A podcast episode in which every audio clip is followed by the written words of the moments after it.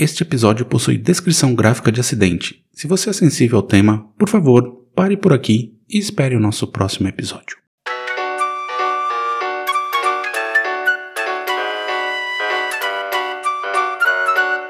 Ela tinha voltado do Brasil e ela estava muito entusiasmada com o Tatu Canara.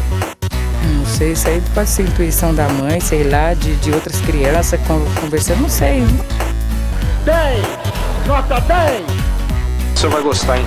Bebê diabo parou o táxi na avenida. Ao vivo é muito pior. Olá, eu sou o Danilo Corsi. E eu sou a Camila Kintzel. Hoje vamos falar sobre acidentes aéreos mais uma vez. Mas nessa história não foi bem um acidente, mas um ataque terrorista mambembe. O voo TAN 283, que vinha de Vitória, no Espírito Santo, para São Paulo, pouco antes de pousar, teve a explosão de uma bomba dentro do avião. O que poderia ser uma grande tragédia acabou por ser evitada graças à perícia dos pilotos, à engenharia do avião e um pouco de sorte, e somente um passageiro perdeu a vida neste incidente. Mas por que uma bomba foi colocada a bordo? Venha entender com a gente essa história sem pé, nem cabeça e com uma resolução um tanto quanto bizarra. Mas antes, nossos patrocinadores. O primeiro é o SiteGuy.dev, nossos amigos produtores de sites, aplicativos e outros produtos digitais. Se você estiver, por exemplo, precisando de uma landing page para sua campanha de Google Ads, eles podem ser ótimos parceiros na construção dessas peças digitais. Entre em siteguy.dev e faça um orçamento. Dizendo que veio daqui, ganha descontinho. E agora, Camila, o que o Drinco nos mandou hoje? O vinho de hoje é o Ambition Cabernet Sauvignon 2022. Um tinto argentino da região de Mendoza que tem aromas de frutas vermelhas e pretas com notas de pimenta do reino e combina perfeitamente com carnes assadas. Ele está por R$ 44,90 lá no drinco.com.br. Aproveite que a carne está baixando de preço e compre. Brinde história? Tchim, tchim. Tchim, tchim.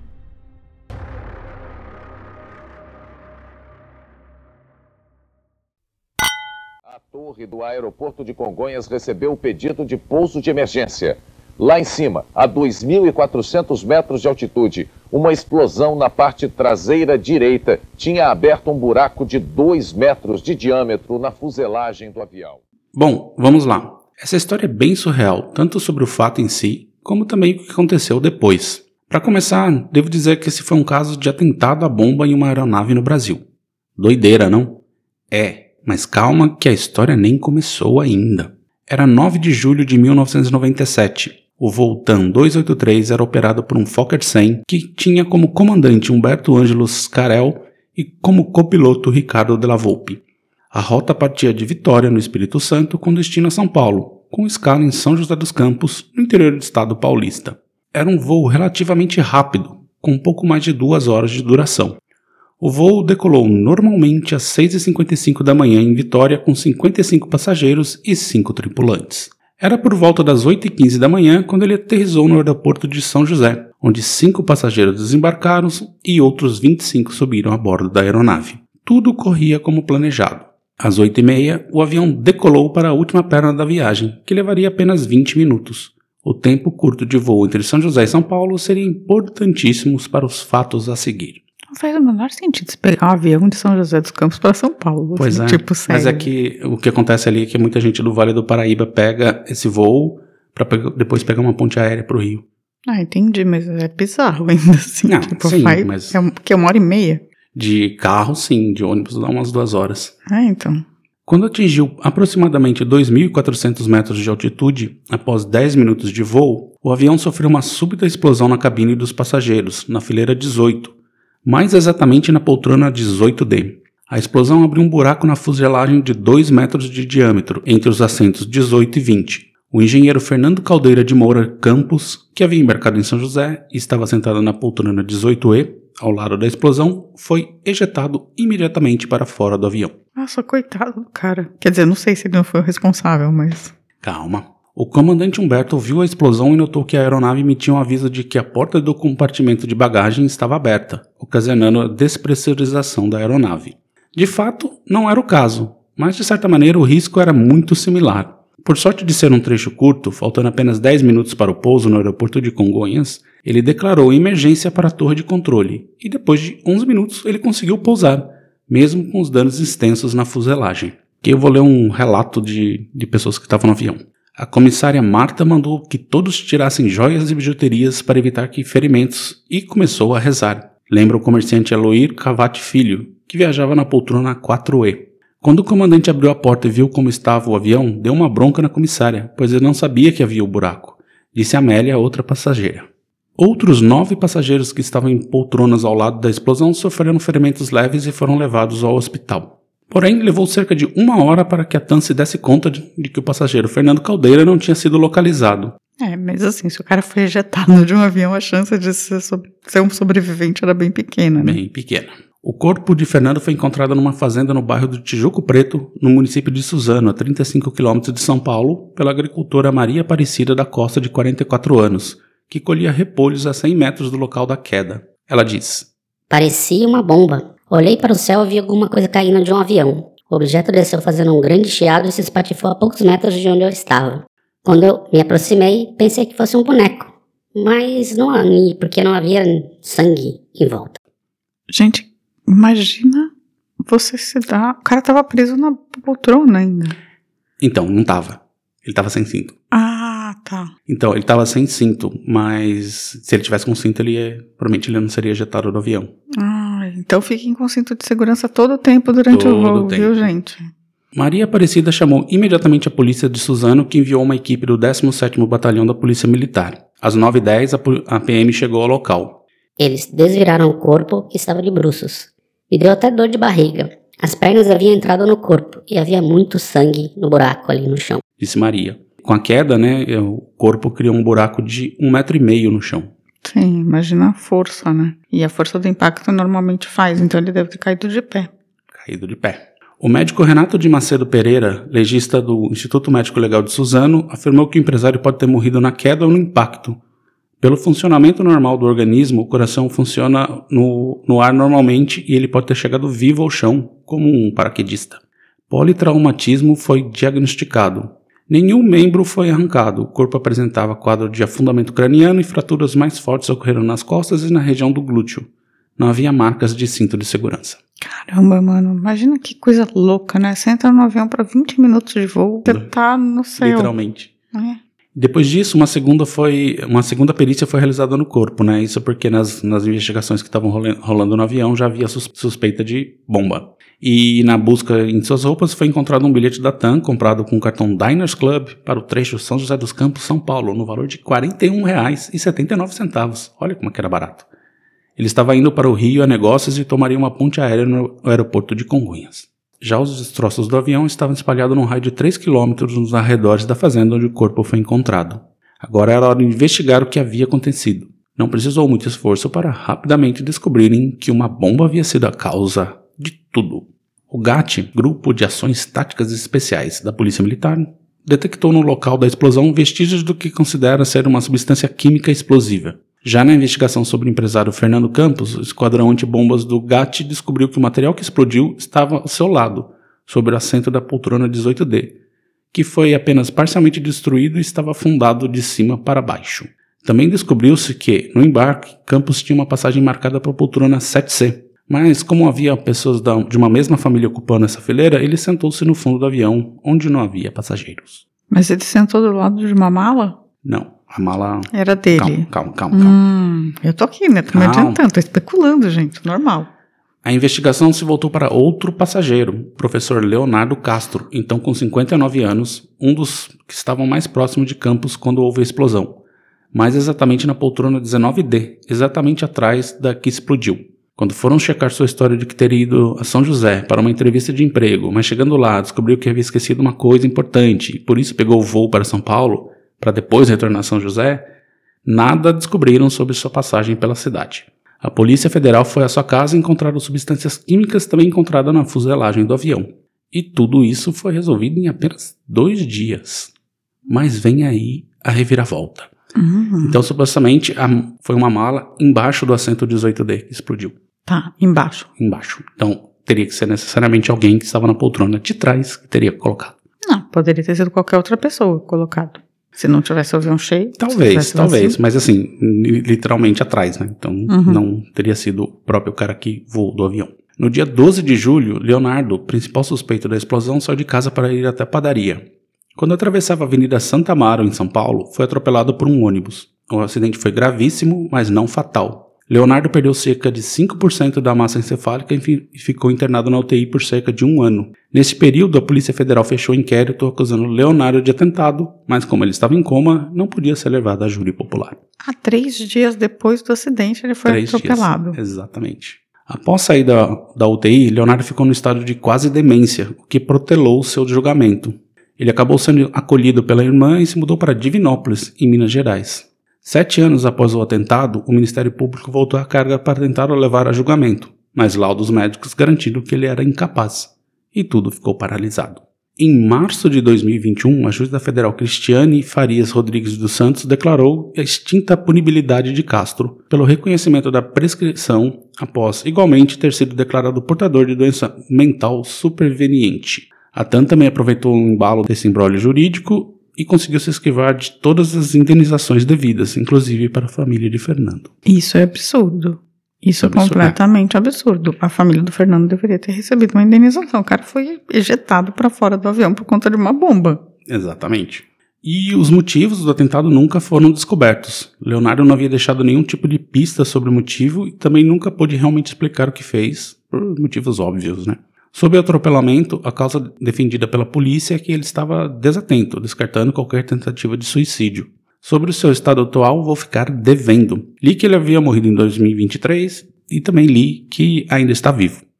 Então, não tive como confirmar as afirmações, mas o fato é que, a investigação mostrou que ele foi o responsável, porém fica tudo em suspenso, pois ele não teve julgamento e nem chance de se defender da acusação. Basicamente, ele embarcou, colocou uma bomba embaixo do, do banco, explodiu. Ele desceu, mas ele se machucou um pouco, ele foi pro, pro hospital. A polícia olhou, pô, foi aqui atrás, quem estava aqui atrás? Pegaram o cara, deu um depoimento que foi fazer entrevista de emprego. São José tinha esquecido do negócio, voltou para São Paulo de avião para ir mais rápido, porque ele ia voltar. A polícia falou, dá uma olhada lá. Ninguém sabia direito do cara, nem que tinha entrevista nenhuma de emprego. Foram na casa dele e acharam os vestígios da, da substância que explodiu no avião. Então, basicamente, foi isso. Mas será que era uma substância muito. Porque assim, tem umas substâncias explosivas que são substâncias que estão normalmente na nossa casa, assim, sabe? Sim, mas é, os traços ali eram de, de outros, outras substâncias que servem para fazer bomba. Não era uma bomba muito forte, porque só explodiu um pedaço. Se fosse muito forte, teria explodido o avião de maneira. Sim. Não era uma C4, assim, mas, mas foi o suficiente para matar uma pessoa. E essa foi a história do voo TAN 283. Você já conhecia, Camila? Nunca, você achou? Nunca tinha ouvido falar. Não lembro, assim, Não dessa lembra? história. Não lembro nada dessa história. Eu lembro, porque eu tava, trabalhava na Folha nessa época, então, assim, foi um caso de comoção, assim, todo mundo queria saber o que tinha acontecido, aí depois o cara foi atropelado. Essa do cara ter sido atropelado só ferrou mais ainda a história, né? No final ficou sem saber por que ele fez. O que ele fez, assim, parece bem claro, as evidências são muito altas, mas ele também não pôde se defender, mas ninguém sabe por que que aconteceu. Se ele tava puto com a Tan, se ele tava puto com, com o Fernando, queria explodir o cara, sei lá, enfim. Eles se conheciam? Não, não há nenhuma evidência, mas estou só jogando aqui zilhões de possibilidades, pode ser qualquer coisa. Ele queria se matar e fazer alguma coisa espetacular, porque depois tem um. O cara tem Tem um 59 acidente. anos, né? Também não é um cara tão jovem assim. Sim, mas não é, não é incomum esses casos de pessoas que vão para avião para tentar se matar e se matam em avião, né, principalmente pilotos. Enfim. É, então, por isso que eu tô falando que é um cara de 59 anos, assim.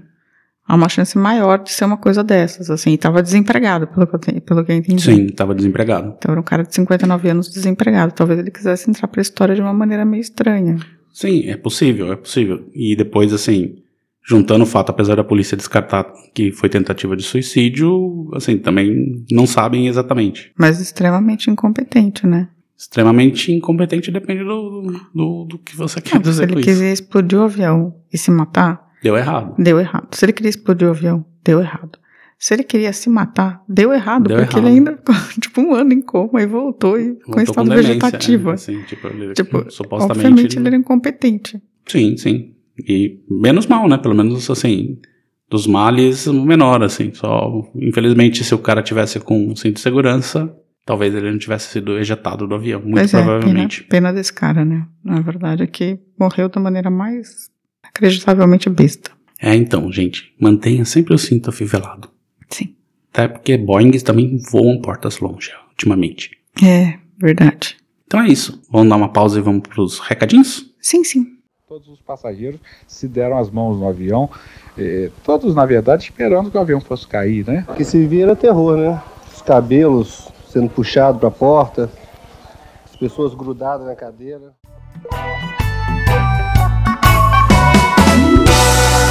Recadinhos.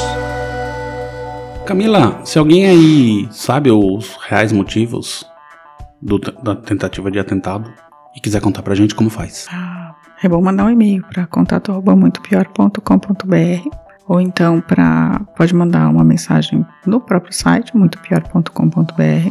Pode também mandar um recadinho no YouTube, um comentário, né? No YouTube, pode mandar ou um comentário no Spotify. Também pode mandar recadinho pelo Instagram, pelo Facebook ou pelo Twitter. Beleza, beleza. Agora a gente vai coma- os comentários lá no Spotify, no episódio do George Lovett. Temos Jorge Amado não é George Love. George Lovett. Temos a Dani Bennett, que também disse, disse que fi- também fiquei surpresa com a primeira esposa. Tinha essa impressão de que o combo Jorge e Zélia Era pra sempre, né? era pra sempre. Não julgo o afastamento dele da primeira esposa, porque imagino, lembrando aqui do episódio de Barbacena, que não existia um apoio médico para a situação, né? Eu acho que assim, os problemas de saúde mental agora que eles começaram a ser tratados, né? Na verdade, tipo, antes era, era isso mesmo, prende a pessoa num lugar, ou o tratamento era muito primitivo. E agora ah, lá também a Isha Valente fez um comentário que pode deixar indignada, que ela falou que em Recife é comum comer feijão, macarrão, arroz e farinha. Tudo junto faz um concreto e o pessoal manda pra dentro. E ela estava com saudade. E aí, vai, vamos tentar essa bagaça aí?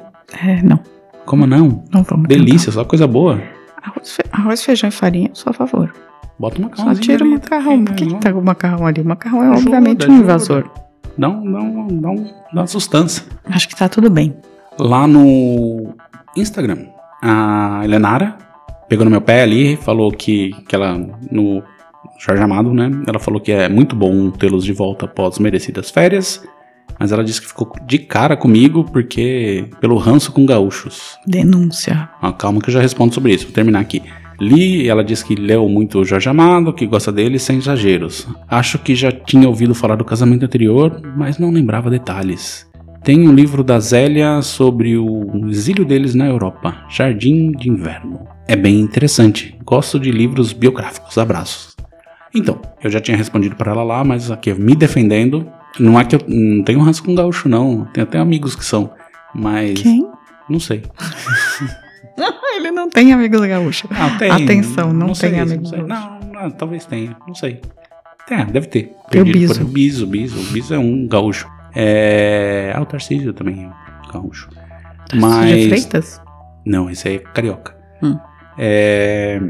Eu gosto, mas eu não, assim, eu não gosto especificamente do Érico Veríssimo. Não, não gosto muito, mas acho que talvez tenha. tenha tá relacionado ao, ao bode que, que eu tinha da, de assistir aquela minissérie da Globo. Tá certo, Capitão Rodrigo. Né, Tempo e o Vento, né? Tempo e vento. é. Exatamente. Tarcísio Meira. Muito boa. Então, mas aí de, de autores eu gosto. Gosto muito do Moacir Clear, Mário Quintana, por exemplo. Gosto muito. Gosto até do Humberto Gessinger. Olha aí. Agora foi Denúncia. polêmico. Agora foi polêmico. E lá também no, Instagram, a Cassala falou: Aê, fizeram falta. Meu podcast favorito está de volta. Não, E o Alessandro Soares falou: Coisa boa, feliz ano novo. Feliz ano novo. não pode mais. Eu acho que já tá final de janeiro. Ah, não tem problema. Primeira vez que, eu, que você encontra a pessoa, você pode falar. Ah, tá. E lá no Twitter, o nosso querido Claudio Schubert falou: Sejam bem-vindos, estavam com saudade.